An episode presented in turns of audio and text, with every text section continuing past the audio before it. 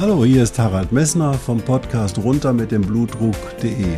Dich zum Kapitän deines Blutdrucks zu machen, ist das Ziel dieser Podcast-Reihe. Du wirst in den vielen Folgen sicherlich die Themen finden, die dich für deinen Blutdruck interessieren. Ich wünsche dir viel Spaß dabei.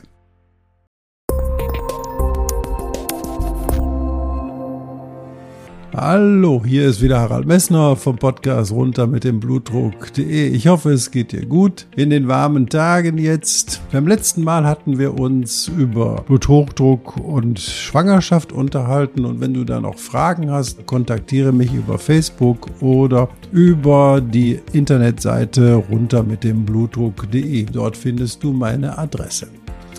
Heute haben wir ein ganz interessantes Thema und zwar, viele Menschen reden über die Schilddrüse und den hohen Blutdruck. Und die Frage ist, hat die Schilddrüse immer etwas mit dem hohen Blutdruck zu tun? Und was macht deine Schilddrüse? Viel Spaß dabei!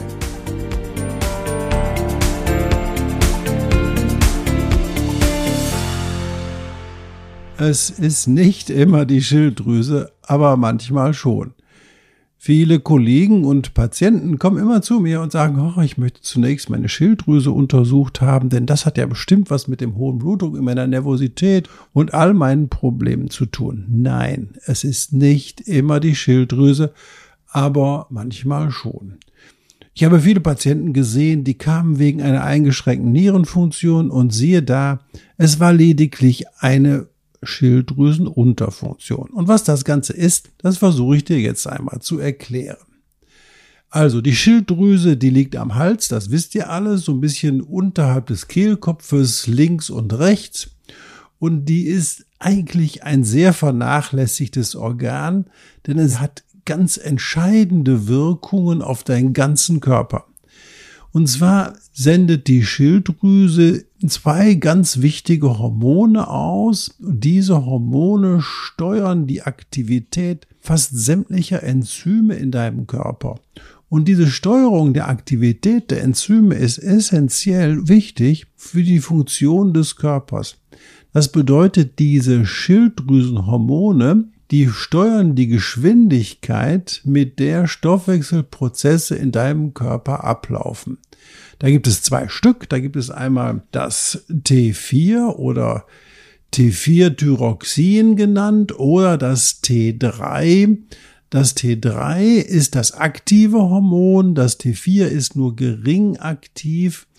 Und in diesem T3 und T4, da erzähle ich dir jetzt, wo die 4 und die 3 herkommt, in dem T4 sind vier Jodatome drin und in dem T3 sind drei Jodatome drin. Und zwar wird aus T4 durch Abspaltung eines Jodhormons T3 gemacht. Und das ist interessant, denn diese Umwandlung läuft zum Beispiel auch nicht bei jedem gleich ab. Deswegen muss man immer beide Hormone bestimmen. Und am schnellsten kommt man dran, ob es sich um eine Überfunktion oder eine Unterfunktion handelt, indem man ein ganz anderes Hormon untersucht, nämlich das TSH.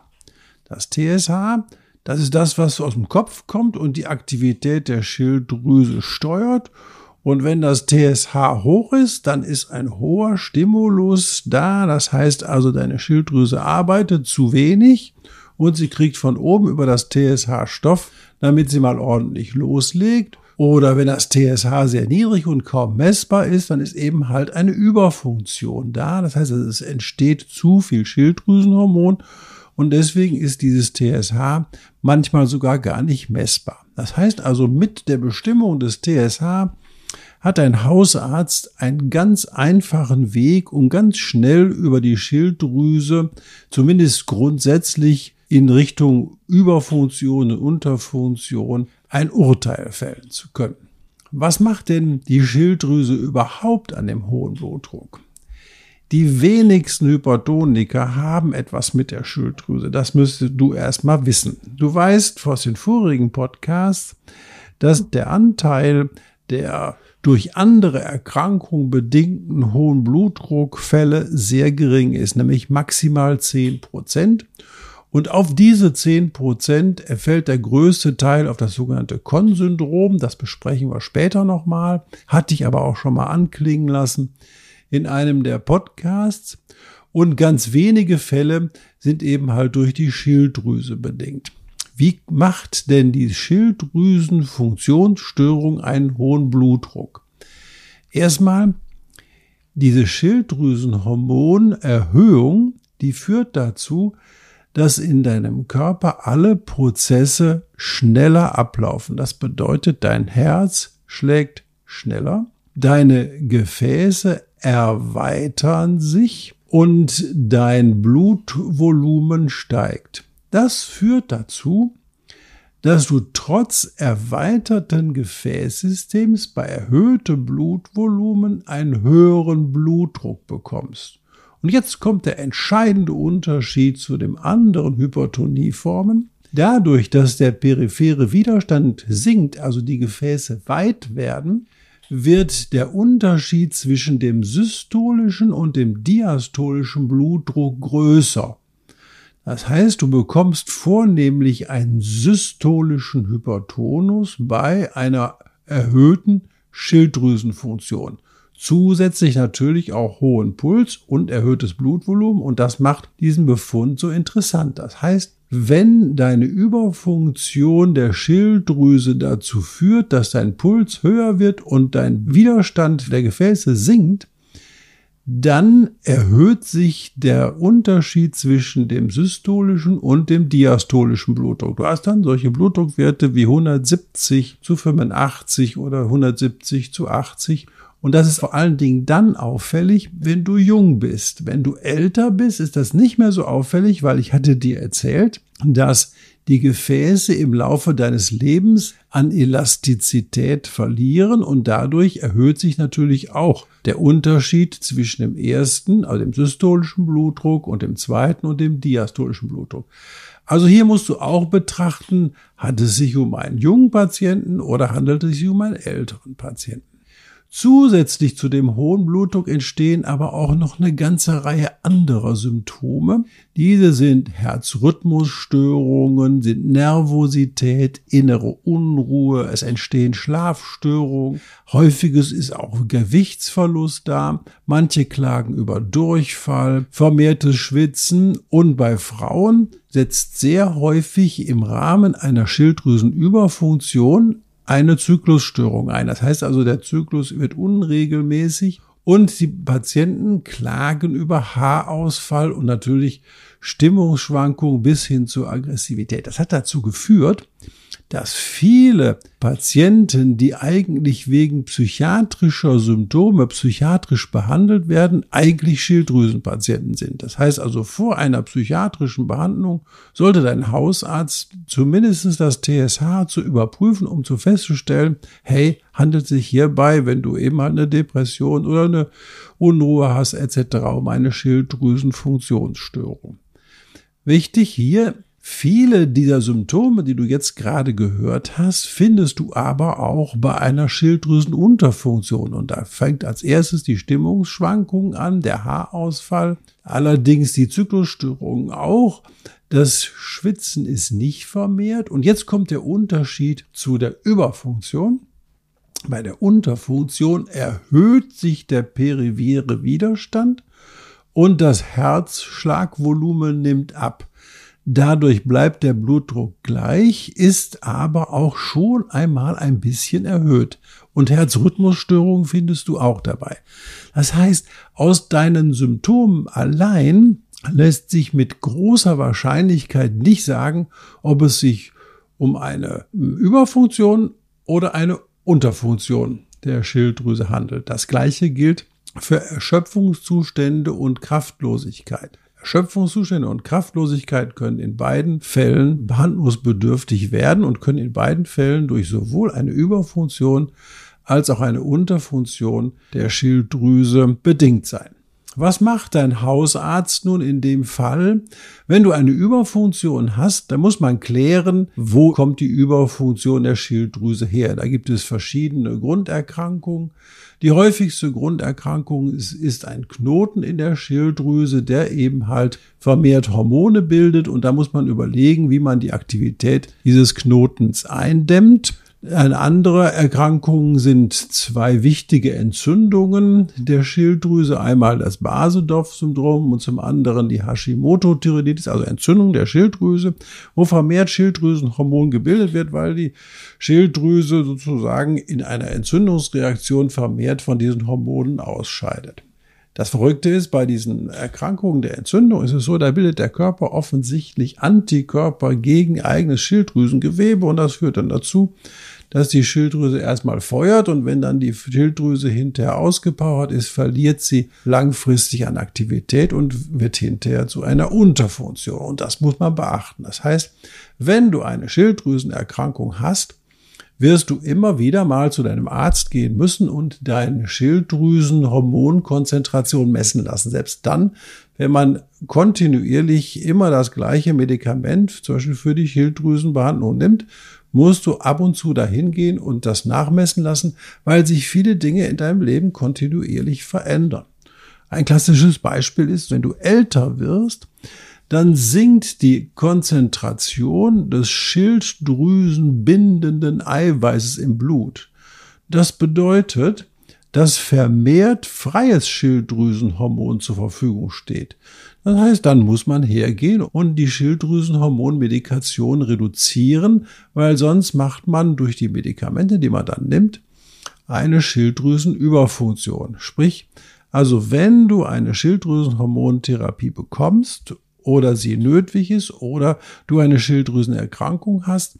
Hier handelt es sich nicht um konstante Dinge. Du musst immer wieder mal hingehen und das überprüfen lassen, damit du nicht Nebenwirkungen durch Weglassen oder Nebenwirkungen durch zu viel Gabe dieses Schilddrüsenmedikamentes hast.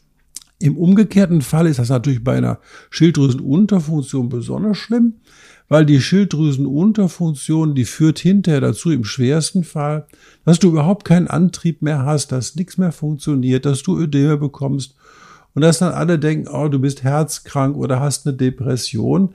Das ist im schlimmsten Fall, ist das wirklich eine schwerwiegende Erkrankung und deswegen solltest du, wenn dir eine Schilddrüsenunterfunktion bekannt ist, auf jeden Fall regelmäßig mit deinem Hausarzt besprechen, dass man diese Hormone kontrolliert. Also die Schilddrüse, was habe ich dir erzählt? Die Schilddrüse ein entscheidendes, entscheidendes Organ für deinen Körper. Es geht her, sie geht her und steuert alle Stoffwechselprozesse in dir und diese Stoffwechselprozesse sind für dich essentiell. Deine Aktivität, deine Gesundheit hängt von der Steuerung deiner Schilddrüse ab und häufig wird diese Schilddrüse vergessen in der Konstellation, Allerdings auch ganz klar, Blutdruckerkrankungen sind sehr selten allein durch eine Störung der Schilddrüse verantwortlich zu machen. Das heißt also, die Schilddrüse sollte man überprüfen, auf jeden Fall, wenn eine Bluthochdruckerkrankung neu auftritt, gerade dann, wenn es zwischen systolischem und diastolischem Wert bei jungen Patienten einen großen Unterschied gibt. Zum anderen aber sind natürlich viele andere Dinge äh, viel bedeutender für den hohen Blutdruck. Eins solltest du vielleicht auch noch wissen, wenn du die Pille einnimmst, dann ist es immer sinnvoll, auch gelegentlich etwa mal die Schilddrüsenhormonkonzentration zu überprüfen, weil die Pille macht etwas in dem Schilddrüsenstoffwechsel, was den wenigsten bekannt ist. Denn diese Pille geht her und führt durch Einnahme dazu, dass sich das Eiweiß in deinem Blut vermehrt, das Schilddrüsenhormon an sich bindet. Und das führt dazu, dass weniger freies Schilddrüsenhormon zur Verfügung steht. Und das bedeutet dann für deinen Körper, ey, merkt im Gehirn, Mensch, da ist zu wenig Schilddrüsenhormon da, also gebe ich mal einen Reiz auf die Schilddrüse und das führt dann dazu, dass die Schilddrüse einen Wachstumsreiz bekommt und dann vergrößert sich die Schilddrüse. Und das ist nicht clever, denn eigentlich muss man einfach nur hergehen und ähm, Jod substituieren in der Situation vermehrt. Wenn das nicht gelingt, muss man dann äh, sicherlich niedrige Dosen eines Schilddrüsenhormons geben. Allerdings kann es passieren, dass dann sozusagen du wirklich in eine Unterfunktion der Schilddrüse reinkommen kannst durch die Pille alleine oder eine Schilddrüsenerkrankung manifest wird. Also wenn du die Pille nimmst, lass gelegentlich auch mal deine Schilddrüsenfunktion überprüfen. Natürlich auch den Blutdruck und Pille und Rauchen, aber da brauche ich dir jetzt mal nur nichts zu erzählen. Das denke ich mal, ist sicher selbstverständlich.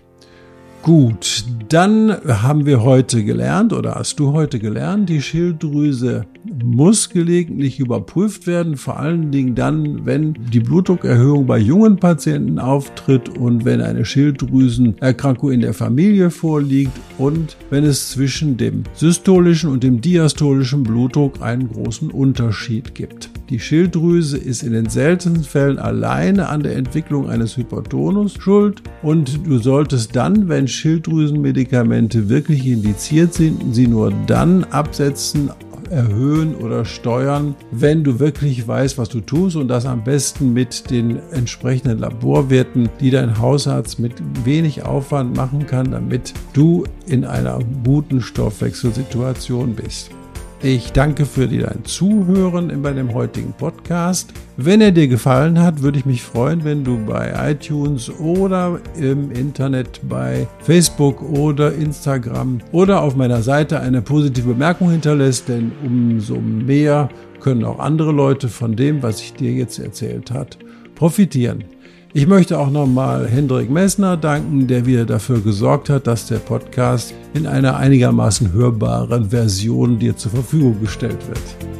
Bis dann, schönen Tag noch.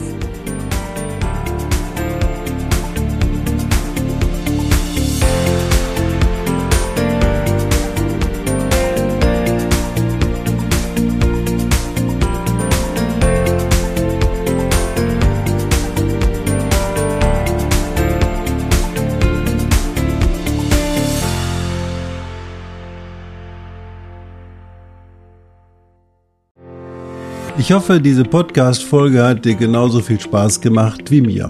Du findest noch zahlreiche andere Themen unter dieser Podcast-Reihe, die immer in Zusammenarbeit auch mit meinem Sohn Hendrik Messner mit seiner Firma mess.de entstanden ist. Und dafür möchte ich ihm sehr danken. Bis bald.